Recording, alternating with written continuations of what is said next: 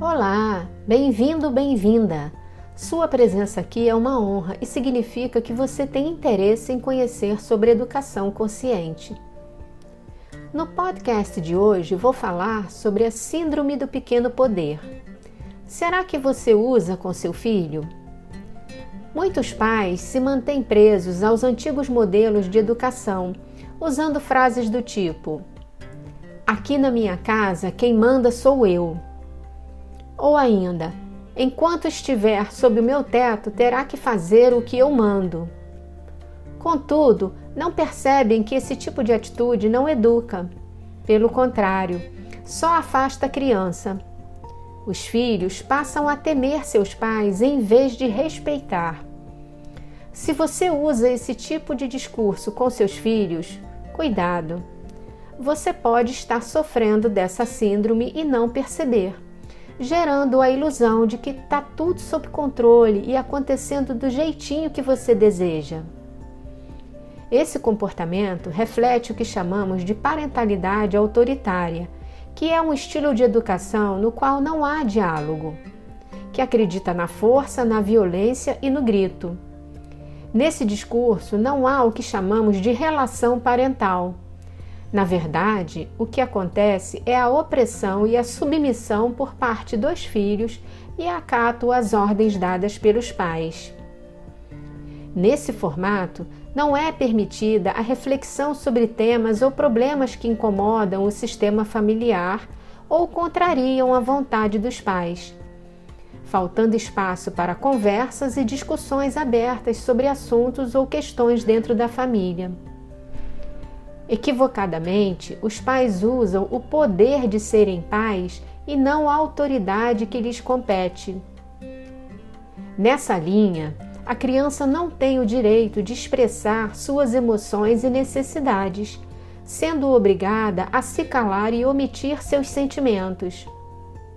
Ao mesmo tempo, os pais atuam com o uso da força verbal e com atitudes autoritárias e desrespeitosas perante a criança. Além disso, o uso da síndrome do pequeno poder gera alguns transtornos, provocando medo de se arriscar, ansiedade, insegurança e uma criança com uma inteligência emocional limitada. Especialistas afirmam que crianças educadas no modelo autoritário se tornam adultos reprimidos, provocando disfuncionalidade nas suas relações e fragilidade perante os desafios na vida, devido ao receio de se expor. A regra da comunicação por meio do poder é a do cumprimento da ordem e uso da barganha, como por exemplo, Coma tudo agora ou não vai assistir ao desenho. Vai estudar, senão vou te colocar de castigo. Desligue isso agora, senão proibirei você de jogar. Esse padrão equivocado de comportamento adotado pelos pais pode ser herdado pelas crenças e pela educação que receberam.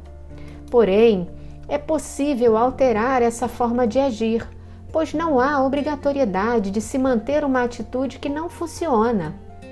Por isso, vale uma autoavaliação para identificar se há necessidade de algum ajuste. Hoje em dia, com todos os canais abertos para a comunicação e o diálogo, os pais podem sim romper esse modelo e criar relações saudáveis com seus filhos, baseadas em respeito mútuo e confiança. A relação por meio do diálogo é o melhor elo que os pais podem consolidar com seus filhos. Eu aproveito e convido você a refletir sobre seu discurso e sobre as relações com seus filhos. Sempre há tempo para mudar e adotar práticas mais afetivas e conscientes.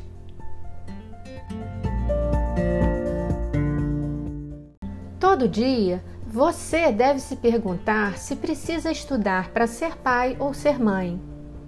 Eu vou responder que sim, precisa. Eu sou Josley Vale, consultora educacional e fundadora da Academia de Pais Conscientes. E o meu trabalho consiste em apoiar pais, crianças e professores no processo de educação consciente, por meio do desenvolvimento de habilidades e competências para lidar com emoções e comportamentos. Também sou mãe e estou aqui para caminhar junto com você nessa jornada.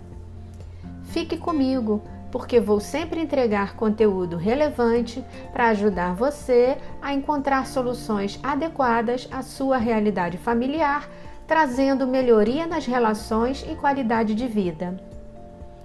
Estou no Instagram, YouTube e Facebook, além do meu site. Um abraço e até o próximo podcast.